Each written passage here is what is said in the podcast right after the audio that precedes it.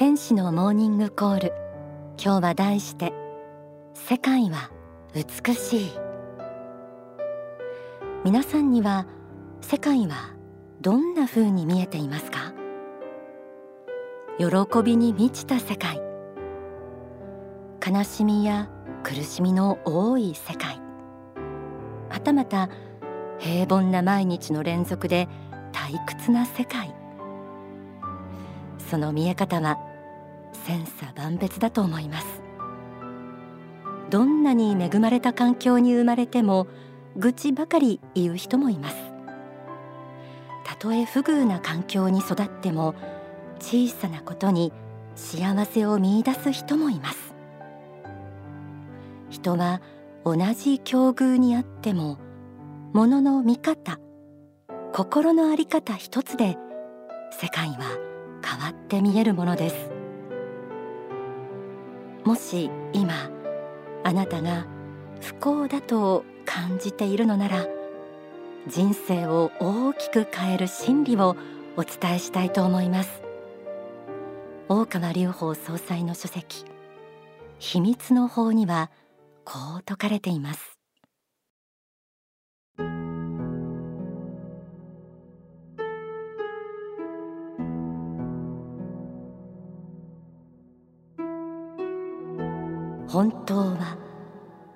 あの世の世界というものが実在界と言われる本当の世界でありそこから時々この地上に魂の一部が生まれ変わってきているということです。これはごくシンプルな話なのですがこのシンプルな話を受け入れられるかどうかということでその人の人生は相当変わってくるのです。目に見えないあの世の世界が実際に自分たちが生活している世界であり時々この世は時代が変わってきますので新しい経験を積むために生まれ変わってきています。この世の意味というのは唯一いろいろなレベルの魂が一緒に生まれてきているところにあります。そしてそこでじゃがいもの皮むきのようなことが起きていてどの人が偉いやら偉くないやらわからないようなことでいろいろな学校に通ったり会社に行ったり仕事をしたりしているわけです。ですからこの地上界というのはある意味では意味があるのです。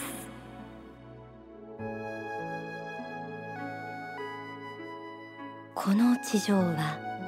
仮の世で新しい経験を積むために地上に何度も生まれ変わって苦難や困難も魂を磨くための砥石でそれこそが地上に生まれる意味です。人生は一冊の問題集という仏法真理の言葉もよくお伝えしていますが何の問題もない人生が良いかといえばそれはまた成長もありません。この霊的人生観を知るだけでもこれまでと世界の見え方は違ってくるのではないでしょうか。この世の意味というのはいろいろなレベルの魂が一緒に生まれてきているところにあるとも説かれていましたが人間関係の悩みで苦しんでいる人多いと思います。この地上では嫌いな人や憎い人と会うことも事実です。でも反面自分を導いてくれるような人や人生の偉人にも会えるチャンスもあります。世界は今コロナ禍にあって地震水害などの天変地異も重なって人々の心に不安や恐怖心なども広がっています。混迷する世界情勢においては第三次世界大戦の危機さえ感じ取れます。先日説かれた大川隆法総裁の秘密の法講義では歴史上ヨーロッパで疫病が流行った時代にはルターが宗教改革を起こしたり救世主を称える数多くの音楽を作曲したバッハが登場し宗教的なものが花開いたということもお話でした。今の世界の状況を見て神や仏と言われる存在が放っておくでしょうか？危機の時代だからこそ救世主が生まれる意味があるのかもしれません。どんな時代でもどんな人生の中にも光はあります。霊的人生観に目覚めてその光に目を向けてください。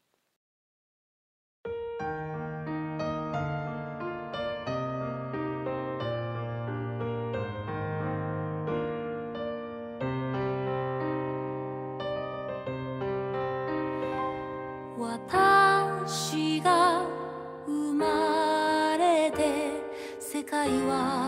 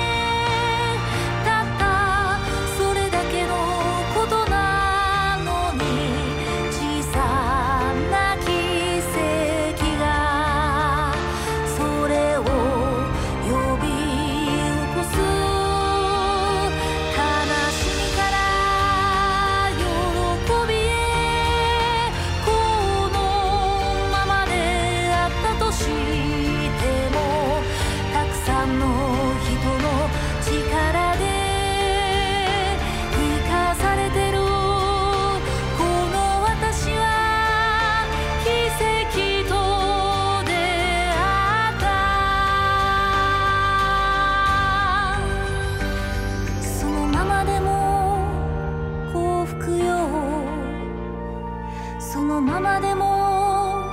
美しい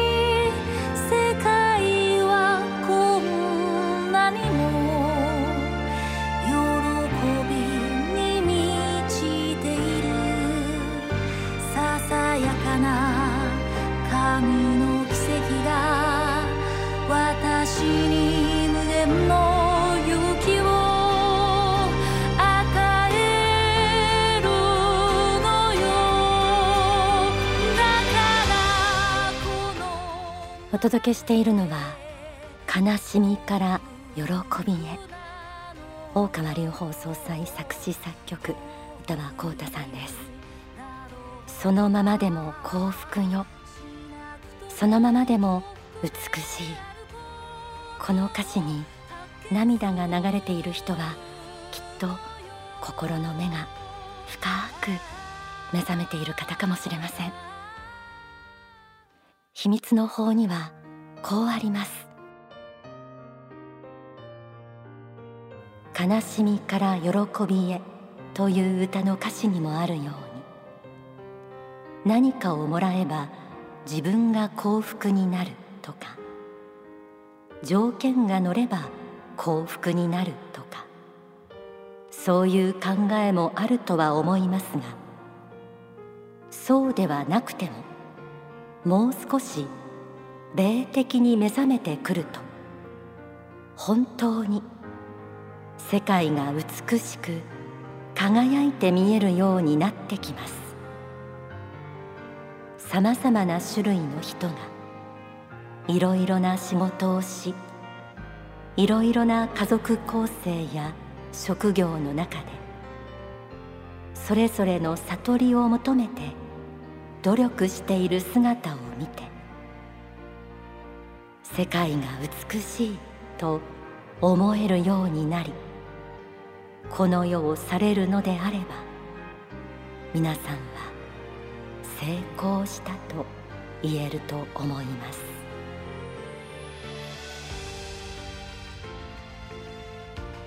不幸だ不幸だと思っていた不平不満の人生も本当はすべてが与えられています。霊的人生観に目覚めるとはまた神仏の慈悲に気がつくことでもあります。霊的人生観を得るには不幸を抱きしめて自分はかわいそうだと自己憐憫に陥っている自分と決別する勇気も必要です。この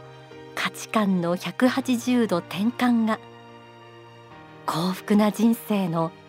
スタート点になります。そして世界が美しく見える心境になるとおのずとある力も得ることができると説かれています。実は今日ここまでお伝えしてきた仏法真理は秘密の法第4章ゴーマの本堂に説かれている内容なんです。ゴーマとは魔を下すと書きますがなぜ今日の内容がゴーマにつながるのか。ここで大川隆法総裁の説法をお聞きください。地獄に行く人の特徴はね、まあ、自分の都合の悪いこと自分が不幸が来た場合に、まあ、大体よく言っているんですけど、まあ、人のせい環境のせいにするわけですよね。これこれが一番いけないんでで地獄行った人聞いたらもうみんなそうです。自己中なんです。自己中の方が地獄行ってるんで反省しなさいってあるいは隔離されている。でちょっと鬼にいじめられてるとか、まあ、そういうとこがあの地獄で。で他人に対して利他的な方ね。他の人のために奉仕したいとか幸福にしたいとかあの世界はもっと美しくなるといいなと思ってやってるような方天国みんな帰ってる。単純なことなんです私が生まれて世界は美しくなりましたでしょうかって歌がありましたですけども。まあそれですよ。あなたが生まれて世界は美しくなりましたか？世界は良くなりましたか？これを自分に問うてください。そしてイエスと。言えるならそれは人生成功したとまあいうことですね、まあ、そういう気持ちで生きてください。だからゴーマの本質っていうのはこうした霊的世界観を知った上でそして自分自身の輝きを知る。また他の人々自分を取り巻くいろんな方々の輝きを知って感謝奉恩する生き方ができたら傲慢は自然にできるように、え、なります。あまり怖がりすぎる必要はありません。そして全ての人に少なくとも小さくとも法力の走りのようなものは持ってますし最初に言いましたようにうっすらとした語を出すぐらいのとこまではいけます。勉強してやれる使用してやれますのでそうするといろんな悪いものはついていられなくなっていきます。これが波長同通の法則ということですね。秘密の法第4章ゴーマの本堂から抜粋でお届けしました。光り輝く人生を生きている人は小さくとも法力の走りのようなものが持てるとのことでした。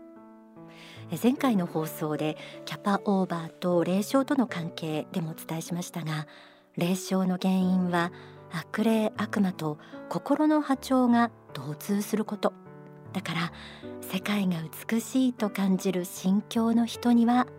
悪霊悪魔はよりつかず結果傲慢になるということでしょう。皆さんの輝かしい人生を心から願っています。なおお届けした悲しみから喜びへという曲は去年公開のドキュメンタリー映画奇跡との出会い心に寄り添う3のイメージソングです。病気や障害など様々な人生の苦難があっても信仰に出会って光り輝く人生を生きている人たちの実体験が紹介されています。え詳しくはお近くの幸福の科学にお問い合わせください。